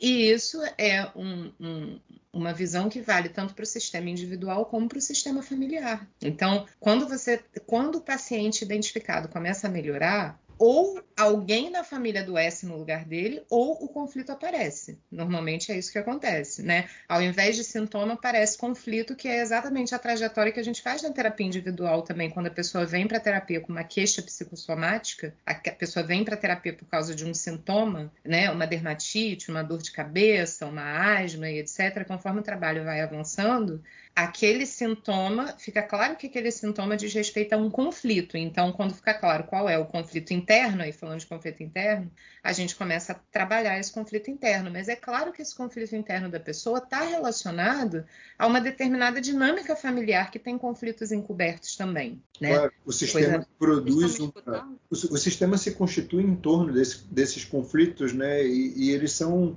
é, constituintes do sistema, estruturantes do sistema e de alguma maneira expressam também é, tipo a, identidade, a estrutura de caráter do, do sistema familiar. Exatamente. O paciente adoecido, o paciente identificado, uma outra forma de falar é que ele é uma pessoa que se sacrifica pela família. Uhum. Ele adoece em nome da família, né? E essa, então, né, o que, eu, o que eu digo nesse sentido que é um passo adiante é esse entendimento de que existe uma disfunção bioenergética, um desequilíbrio bioenergético no organismo da pessoa e no sistema onde a pessoa está inserida também. Uhum né? É. Que é isso que a é. gente que a gente vê. O filho melhora, os pais tiram da terapia, né? Coisa super frequente de acontecer. Não aguentam, não aguentam. Verdade. Né? Mas falar um pouco de, da experiência que eu tive quando eu trabalhei em Capsum, né? Para quem não sabe, Capsum é um CAPS que atende tanto pacientes de transtorno mental, né? Assim, transtorno mental das psicoses, enfim, quanto pacientes adictos, né? Então, eu trabalhava é, muitas vezes o que eu via, um ponto que eu acho interessante disso que vocês estão falando, né? E eu acho que é, corrobora isso que vocês estão falando do sistema, né? Muitas vezes a gente não conseguia atender o, o paciente. Esses pacientes é, que a gente identificava no território ali, era uma cidade pequena, né? Enfim que a gente não conseguia, às vezes, eles não chegavam ao CAPS, ou mesmo que a gente fizesse as, as visitas né, domiciliares, a gente não, eles não atendiam a gente, eles não conversavam com a gente, eles não queriam saber do CAPS, enfim, da saúde mental. A gente, porque quem buscava muitas vezes é, o CAPS eram as famílias, enfim, chegavam ali, né? Então a gente muitas vezes fazia a abordagem e fazia o acompanhamento pelas famílias. E isso surtia um efeito, digamos assim, muito importante, assim, né? Muito estruturante, né? Não só às vezes de uma, no sentido um pouco de uma abordagem mais pedagógica, né?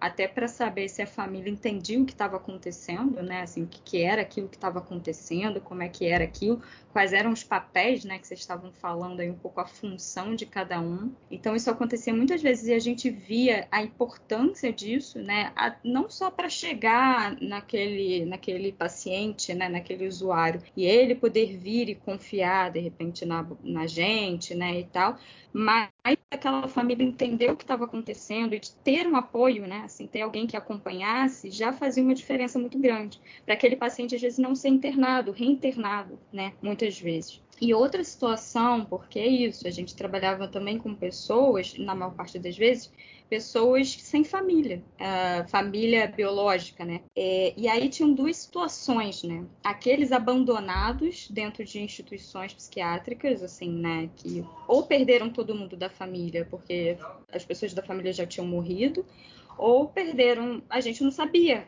de onde vinha a família. Assim, não sabia. Aquela pessoa estava lá muitos anos dentro daquela instituição.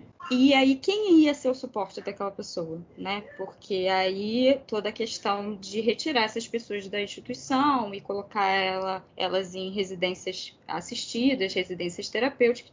E aí, quem eram as pessoas de referência daquela pessoa, então, né? É, ou em casos de, por exemplo, alguns pacientes é, adictos, principalmente alcoolistas, que também não tinham, a família já tinha, né, deixado, enfim, ou não tinham mais a família e a referência deles era a instituição. Né, assim, era alguém ali do bairro, era um vizinho que sempre cuidava de ver se estava tudo bem, né, assim, é, que a gente via que era isso, do sistema, né? Então, onde a pessoa está inserida, o que, que a gente podia também buscar de referência, porque não tinha mais a família biológica, não tinha um parente, não tinha mais ninguém, né? Isso também, né, é, Juliana, né, assim, é, tem isso também, né? Por conta Total, da, da é. visão do sistema, pode ser visto assim também. Né? Totalmente. Eu acho que essa, esse tema que você trouxe é fundamental, porque é, é isso que a gente estava conversando em relação a outras coisas, né? A gente fala coisas pressupondo que são óbvias, mas não são. Então, eu acho que você está trazendo uma questão que é super importante quando a gente fala de família, que é quando a gente fala de sistema familiar, a gente não está falando só de família biológica. A gente está falando de sistema familiar, inclusive que se constitui ao longo da vida da pessoa pessoa. Não tem a ver necessariamente com um vínculo biológico e sanguíneo. Né? É claro que a família biológica ela sempre vai fazer parte do sistema familiar de uma pessoa, mas o sistema familiar de uma pessoa ele não se restringe à família biológica.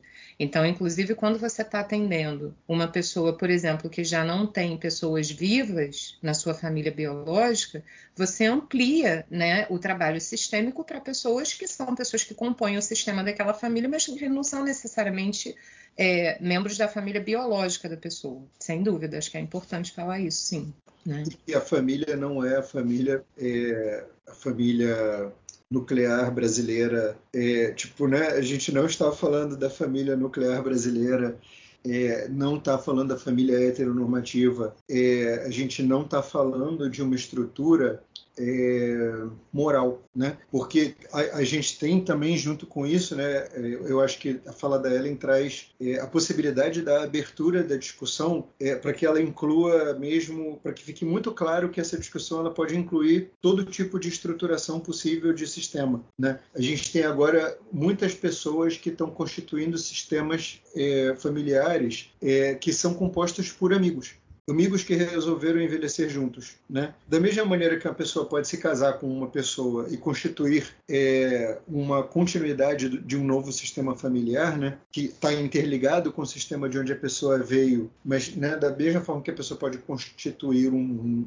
um núcleo familiar para o futuro, é, tem organizações sistêmicas que envolvem é, outros tipos de organização. Né? E na medida que, que, as famílias tradicionais é, vêm se dissolvendo nos últimos 30 anos, essas formas de organização sistêmica elas estão se tornando cada vez mais comuns. Sem dúvida, sem dúvida. Um outro exemplo super importante é, por exemplo, crianças que chegam na família através da adoção, mas que antes de chegar na família através da adoção passaram por abrigos. Uhum. Né? Aquele abrigo e todas as pessoas que viviam naquele abrigo fazem parte do sistema familiar daquela pessoa para o resto da vida. Elas fazem parte do sistema, né?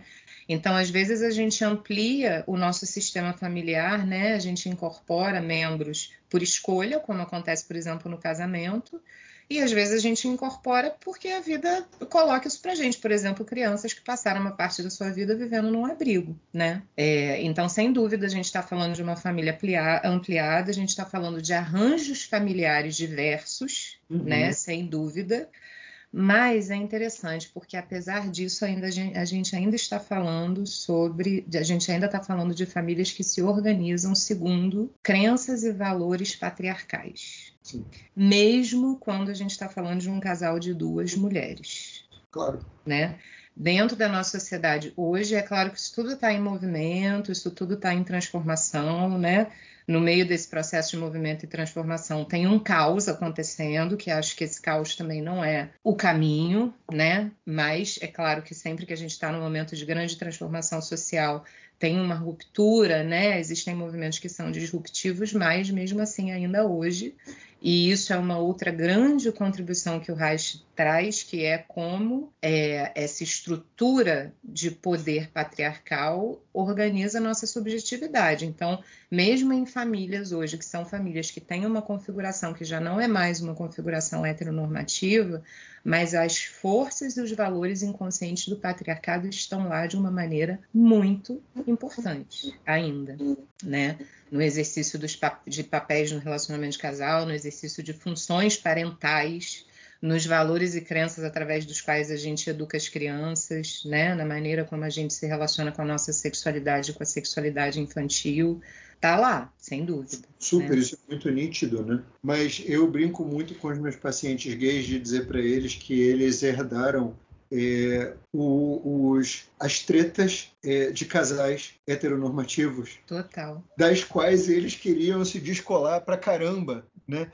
Mas é, eu brinco muito de, de, de falar isso para as pessoas, de dizer, cara, olha só, você imaginava que você ia estar tá tretando por causa de uma coisa tão patriarcal? Uhum. É, sim, todo movimento que a pessoa faz para se descolar disso, todo movimento que a pessoa faz para percorrer um caminho né, diferente, externo, é inevitável e, e, muitas vezes esse movimento todo não é nem por escolha da pessoa, é porque as circunstâncias obrigam a pessoa a fazer isso para aí é, vai constituir sistemas familiares e vai cair nesses mesmos conflitos. Isso é uma coisa poderosíssima. É né? impressionante. Né? Eu acho que o Reich foi muito bem, muito bem sucedido lá na, tanto na revolução sexual como no, no psicologia de massas do fascismo, é, de mostrar é, a, a, relação muito direta que existe é, entre esse modelo de estruturação familiar, é, mas a, o, o, nosso pensamento ele é foda, né? Tipo, a gente, a gente, o,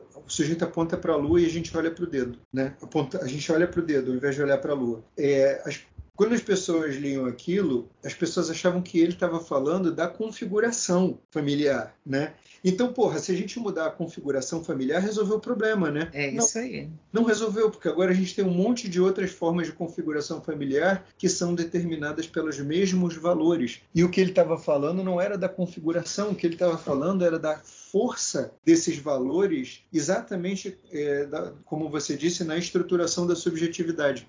A gente tem uma variedade infinita de caixinhas mas continuam sendo caixinhas, né? Patriarcais continuam sendo é, ideias a respeito de papéis ou né que, que tem de fato um, um, uma origem arraigada no, no, na forma de exercício de poder. Isso tem a ver com poder. É claro. o patriarcado tem a ver com forma de exercício de poder. Não tem a ver com orientação sexual e com configuração familiar. Tem a ver com uma forma de exercício de poder né? E isso não sofreu uma mudança radical não. Claro é verdade. Né então, bom, vou, queria, assim, de repente, para a gente ir fechando, né, eu acho, pela hora, mas, assim, para dar uma amarrada nessa questão das especificidades do trabalho com casais e famílias, eu queria trazer uma contribuição do Minuchin, que é esse autor de terapia familiar, só de novo, para fazer um paralelo com a terapia haitiana, né?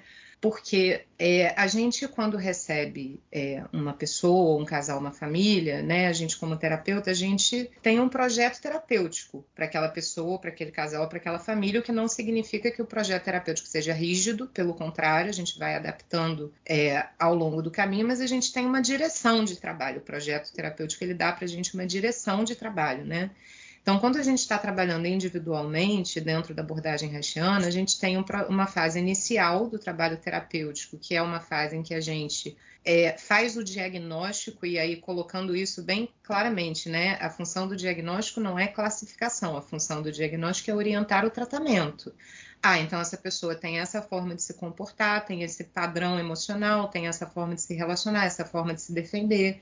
Isso está ancorado no corpo através de defesas e, e, bloqueios tais, tais e tais. E isso tem um nexo na história de vida dela que é tal, tal e tal. Então, na fase inicial do trabalho terapêutico, a gente tem um entendimento geral, que é claro que vai se aprimorando e se refinando ao longo do trabalho, né? Depois tem um tempo longo, que é o maior tempo da terapia, onde a gente trabalha sobre essas questões usando as ferramentas que a gente tem, o trabalho verbal, o trabalho sobre a transferência, o trabalho de desencoraçamento, né?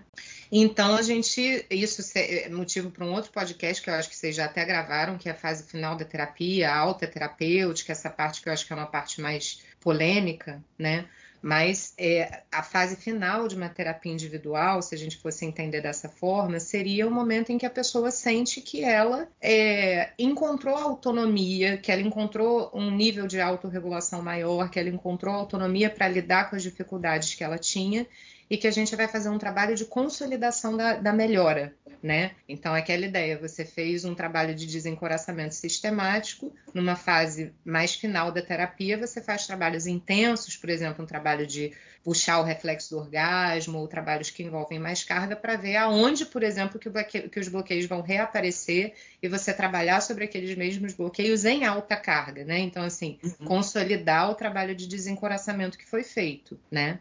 Num trabalho de casal com casais e famílias, tem um, uma diferença, primeiro, que é um trabalho breve, né? Porque é isso que a gente estava falando. O terapeuta ele passa a ser um membro temporário do sistema, seja do sistema conjugal ou familiar, e a ideia é que nós sejamos de fato membros temporários. Então, o trabalho com terapia de família e casal é um trabalho breve. Normalmente, a terapia individual é uma terapia muito mais longa e extensa do que o trabalho de casal e família, que é um trabalho mais focal, né? Mas, mesmo sendo uma terapia breve, ele também se organiza em algumas fases e o Minuchin organizou isso de uma maneira que eu acho muito interessante. Então, ele propõe que o processo de terapia de casal e família ele acontece organizado em quatro etapas. A primeira seria a ampliação da queixa. Então, a ampliação da queixa é exatamente isso que a gente está falando. Chega um casal reclamando um do outro. Uma função fundamental do terapeuta logo no início da terapia é que a terapia deixe de ser um espaço de reclamação recíproca mútua e passe a ser um, um espaço onde aquele casal vai poder olhar para sua forma de funcionar e como é que a minha forma de funcionar está contribuindo para a manutenção desse conflito do qual a gente se queixa. Então você amplia o problema, né? No caso de um trabalho com família, por exemplo, a família chega reclamando do filho adolescente problemático e você vai ajudar a família a perceber que o comportamento do filho adolescente problemático tem uma função fundamental na família porque se ele deixa de ser um adolescente problemático, vai aparecer, por exemplo, um conflito de casal muito difícil entre os pais, por exemplo, né? Então isso é o primeiro momento que seria esse trabalho de ampliação da queixa. Você foca o trabalho na relação. É, e aí a segunda etapa seria isso, as pessoas tomarem consciência do que, que elas fazem para contribuir com aquilo que elas não querem mais, que é a análise do caráter, né? Então é a forma de funcionamento da família. E aí tem uma outra etapa que a gente não falou muito ainda, que é a investigação da história, né? Eu só, eu só quis trazer isso para marcar que não é que em terapia de casal e família a investigação da história não seja importante, ela é muito importante. A gente trabalha, inclusive, também com atravessamentos transgeracionais, né? Não só a história de vida daqueles indivíduos, mas a história daquela família. Né? O que, que aconteceu em gerações atrás? Como era o casamento dos seus pais? Qual foi o ambiente em que seus pais foram educados? Isso é muito relevante também para a terapia de casal e família. É só uma diferença que mais até do que na terapia individual, na terapia de casal e família, a gente vai investigar a história realmente a partir daquilo que apareceu ali. Você não faz uma anamnese tão estruturada. Você investiga assim, apareceu o problema, que, qual é o nexo desse problema na história do relacionamento de vocês e na história da família de cada um? Né? Então a gente parte do que está aparecendo ali faz uma investigação da história, mas focal para o que está aparecendo na relação ali, não uma, não uma investigação ampla da história de vida. É a anamnese do problema, não é anamnese da pessoa. Perfeito, perfeito. É isso, exatamente. Então, só para marcar que isso também faz parte, isso também é uma etapa, isso também é fundamental para a construção de compreensão e empatia, porque uma das coisas que a gente termina um dos lugares que a gente chega sempre em terapia de casal e família é um lugar de que não existe relação 100% satisfatória, né? Uma habilidade fundamental para relacionamentos humanos é você lidar com frustração, né? Então, quando você entende a história também da família, por exemplo, para sair um pouco do casal, mas quando numa terapia de família os filhos entendem a história dos pais, e entendem que muitas vezes a dificuldade que aquele adulto tem como pai ou como mãe tem muito mais a ver com a sua relação com seus pais, né? Porque a tendência do filho, principalmente da criança, é da criança achar que quem está errado é ela, né? E isso é uma coisa extremamente libertadora, né, para os filhos, quando os filhos se dão conta que a dificuldade dos pais não tem a ver comigo, filho, tem a ver com os pais deles. Caraca, ufa, tudo e bem. Ver, né? E ver pai, os pais como filhos de alguém e não como pais, né? Que é já coloca isso num contexto muito diferente, né? Porque é, quando a gente é criança ou adolescente, a gente tem uma tendência a imaginar que os nossos pais são prontos. Os adultos são prontos, eles já estão prontos. Eles não são pessoas é, que estão é, numa etapa desse mesmo processo que eu estou. Então eles são filhos de alguém, eles ainda estão resolvendo as tretas. É, é muito é muito bonito quando um neto consegue ver os conflitos de um pai ou de uma mãe com, com a avó ou com uhum. o avô, né? E, e, entender isso de uma maneira, tipo, quem, quem é cada um nesse conflito? Qual é a posição de cada um? É, e aí ele se vê nisso e ele, tipo, isso, obviamente, isso tira o conflito do âmbito pessoal, que é geralmente como a coisa está. Exatamente, é, é isso, é a ampliação, visão da águia, né? Você sair daquele lugar tão limitado e olhar a coisa numa perspectiva muito maior e entendendo mesmo que as pessoas quem tem história tem limite, né? Quem tem história tem padrão, quem tem história tem dificuldade, né? E essa compreensão, assim, compreender as limitações das pessoas porque tem uma história que dá sentido para essa limitação, é uma parte muito importante do, do, trabalho também, né? E aí ele organiza em etapas, né? É claro que essas etapas, elas não são assim, o primeiro a um, depois a dois, depois a três. Pode. Não é assim, né? Mas é a maneira como você trabalha as questões que vão emergindo, né? É você sair da queixa e transformar a queixa em questão, entender qual o nexo histórico daquela questão para aquela família família. É, e aí a, a, etapa final que ele propõe, que é muito interessante, é, e que a gente faz na terapia individual também, que é descobrir novas formas de se relacionar. Né? Então, isso é uma coisa que a gente tem falado muito também na terapia haitiana contemporânea. Né? Eu vejo muitas pessoas falando sobre isso, como isso é relevante, a gente não pode fazer um trabalho só de desconstrução e desarme das defesas. A gente precisa fazer um trabalho também de ajudar as pessoas a encontrarem recursos melhores para colocar no lugar. Porque você só consegue abrir mão de um mecanismo de defesa quando você tem um mecanismo de defesa melhor. Ninguém consegue não se defender no momento que está se sentindo vulnerável e frágil, mas a gente pode encontrar mecanismos de defesa melhores, mais funcionais, mais flexíveis e mais adaptativos, né?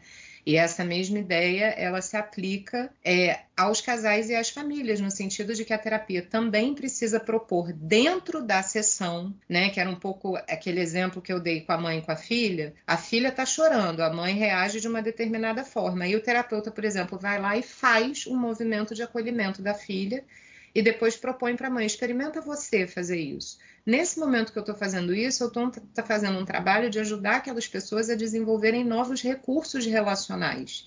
Então é aquela ideia, né? Não basta só a gente tirar coisas, a gente precisa também oferecer novos recursos e novas ferramentas, né? Eu tava, tenho lido recentemente sobre transtorno alimentar na infância, isso é uma coisa que tem me chamado bastante atenção e, né, eu tenho me voltado muito para isso. E aí as nutricionistas que não estão tanto no campo da dieta, da planilha, de dizer para a pessoa o que, que a pessoa tem que comer, de trabalhar só com dieta de restrição, porque não se trata transtorno alimentar com dieta restritiva, né? Não se, não se, faz isso, né? Isso, isso, deveria ser um daqueles óbvios que precisa ser dito. Exatamente. Né? A pessoa tem transtorno alimentar, vai na nutricionista, sai com uma planilha, ferrou, vai ficar em looping. Faz dieta, sai da dieta, faz dieta, sai da dieta, né? Não é assim que se trata. Então, em relação a isso também, por exemplo, o que, que você faz com criança, por exemplo, quando a criança tem uma compulsão por doce? Ao invés de você proibir tentar tirar o doce, você oferece outras coisas. Mas olha isso aqui, que legal também.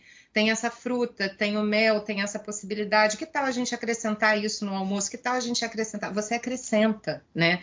E quando você oferece ali coisas, alimentos, outras opções de alimentos é, gostosos, então a, a, criança não precisa mais ficar só focada no doce, na porcaria, na bala, como sendo a única fonte de prazer e, de, de, de ou, ou, de prazer ou de acalmar a ansiedade que ela tem, né? Então isso é um exemplo, esse, esse exemplo que eu estou trazendo do alimento é porque é uma coisa, é um paralelo de dizer assim, a terapia também não pode ser um ambiente só de restrição, só da gente apontar para a pessoa o que, que ela faz que não dá certo. Né? A gente precisa apontar para a pessoa o que, que ela faz que não dá certo, mas a gente precisa também ajudar ela a encontrar outras formas. E esse ajudar a encontrar outras formas é um trabalho vivencial.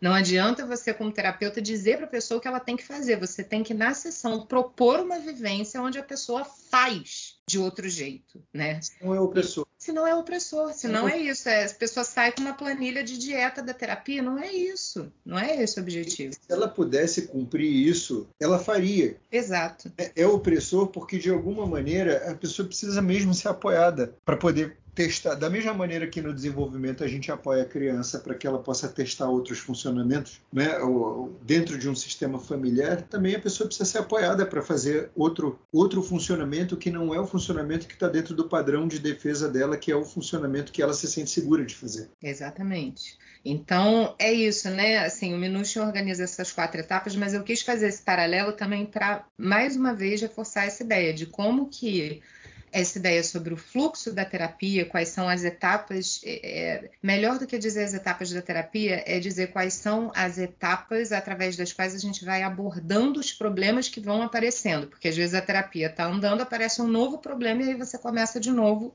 abordar esse problema pela primeira etapa, novamente, né? Mas entendendo que o trabalho com casais e famílias ele é um trabalho focal, então tem esse objetivo de ajudar aquele sistema a desenvolver novas formas de lidar com as suas questões, de lidar com seus conflitos e esperançosamente encaminhar as pessoas para que elas façam terapias individuais, né? E que vão encontrar os seus próprios caminhos e suas próprias soluções na vida, né? Então é isso, reforçando, né, mais uma vez essa ideia de que eu acho que dentro dos terapeutas haitianos que têm uma formação em terapia haitiana, é, tem todo o fundamento, todo, né, assim, todos os princípios, tudo que é necessário para você trabalhar com, com um casal e com uma família. A gente tem um repertório é, extremamente adequado para esse trabalho.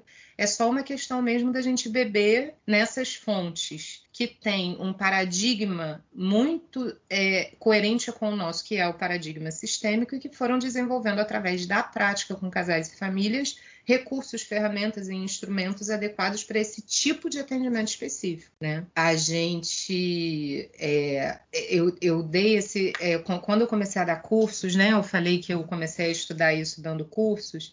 Inicialmente, eu dei um curso de seis meses junto com outros colegas para atendimento de casal e família. E esse tempo de seis meses foi pensando nisso. Mas quem é terapeuta haitiano já tem as ferramentas. É uma coisa bem prática e objetiva que precisa ser passada ali, né? Mas depois eu terminei vendo, e aí eu fui voltar para o Reich, né? Eu terminei vendo que esses campos de relacionamento de casal, é, prevenção, né, gestação, nascimento, perinatalidade, infância, adolescência, educação e desenvolvimento são temas que se atravessam sempre.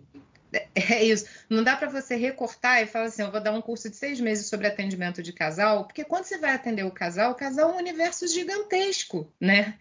Então, assim, é necessário ter um entendimento mais integrado. Por exemplo, uma das grandes que, temas que traz casal para terapia é a fase do puerpério, né? E aí, se você não entende quais são as questões psicológicas específicas dessa fase, né? Você precisa entender isso para poder trabalhar com aquele casal. Então, a gente terminou, depois disso eu não estou dando mais esse curso curto, assim, a gente terminou, eu terminei junto com Nívia, Andréia e Clarissa, que são pessoas que vocês conhecem bem, né? Clarissa Peixoto, Nívia Vivas e Andréia Vivas. A gente terminou montando um curso que é a forma como eu estou trabalhando hoje, que é um curso de dois anos, aonde a gente aborda, e aí o eixo organizador desse curso passou a ser, voltamos para o Reich, o trabalho de prevenção que o Reich fazia, porque esse era exatamente o público que o Reich atendia. Casais, famílias, gestantes e puérperas, esse campo de atuação, né? Então, eu, na prática mesmo, eu terminei me dando conta disso, que a gente, como terapeuta haitiano, a gente tem todos os fundamentos necessários, mas, por outro lado, o casal e a família são um universo que exigem da gente um estudo amplo de questões que a obra do Reich dá também. A obra do Reich dá também, né? Então, acho que é uma integração, assim, perfeitamente possível e coerente. Voltando lá para o início, né? A gente estuda cada uma dessas partes separadas para depois entender que elas compõem um todo. Exatamente, exatamente. Bom, gente, então acho que é isso, né? É, Juliana baixou a professora aqui, fez um recorte bonitão, completo. É, acho que a gente pode começar a incluir mais ela, assim, para poder fazer uma pauta, organizar o nosso roteiro, porque a coisa fica muito melhor.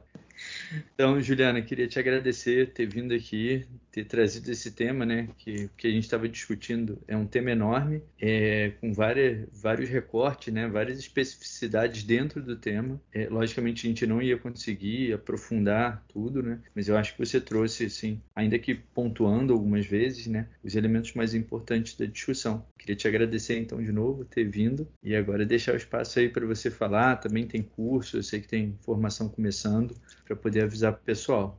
Tá ótimo, super obrigada, Felipe, Guga e Ellen. É muito bom estar aqui com vocês. É, né, eu acho que é isso. É claro que é um espaço de divulgação do pensamento haitiano muito importante, né? Acho que esse podcast ganhou uma visibilidade que é muito importante para todos nós, né, para o nosso trabalho, mas também porque é muito bom conversar com vocês. Eu gosto muito de, dessa, dessa, de trocar com vocês mesmo, são terapeutas que eu admiro.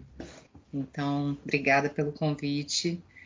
É, sobre cursos, obrigada também pelo espaço. Então, vou aproveitar para falar do nosso curso de formação, está começando em março.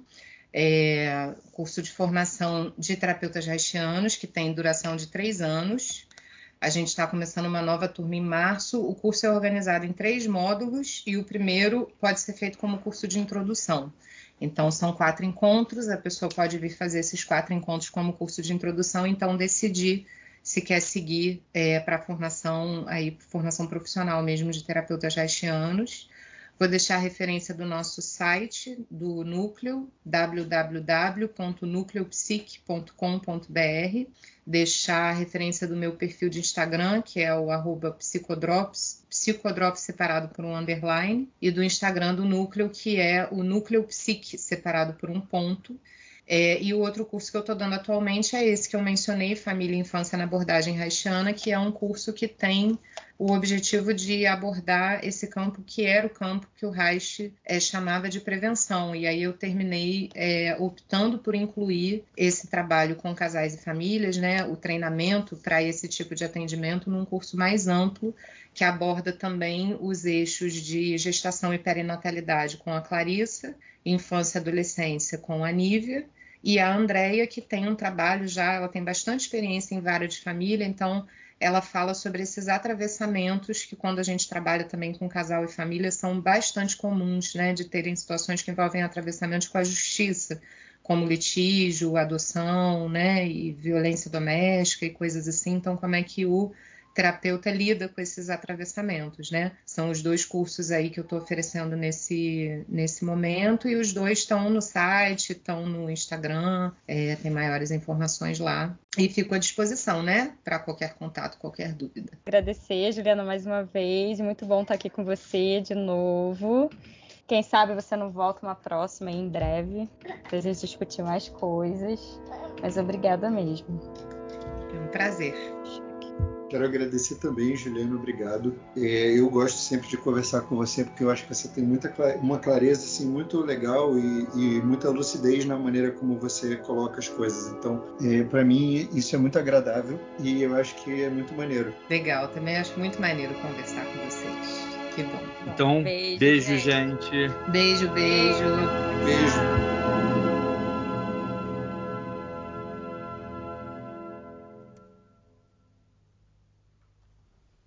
Mas é que dentro da, do atendimento individual em terapia haitiana, a gente tem um projeto de desencoraçamento. Então, a gente escolhe trabalhos de corpo específicos, actings.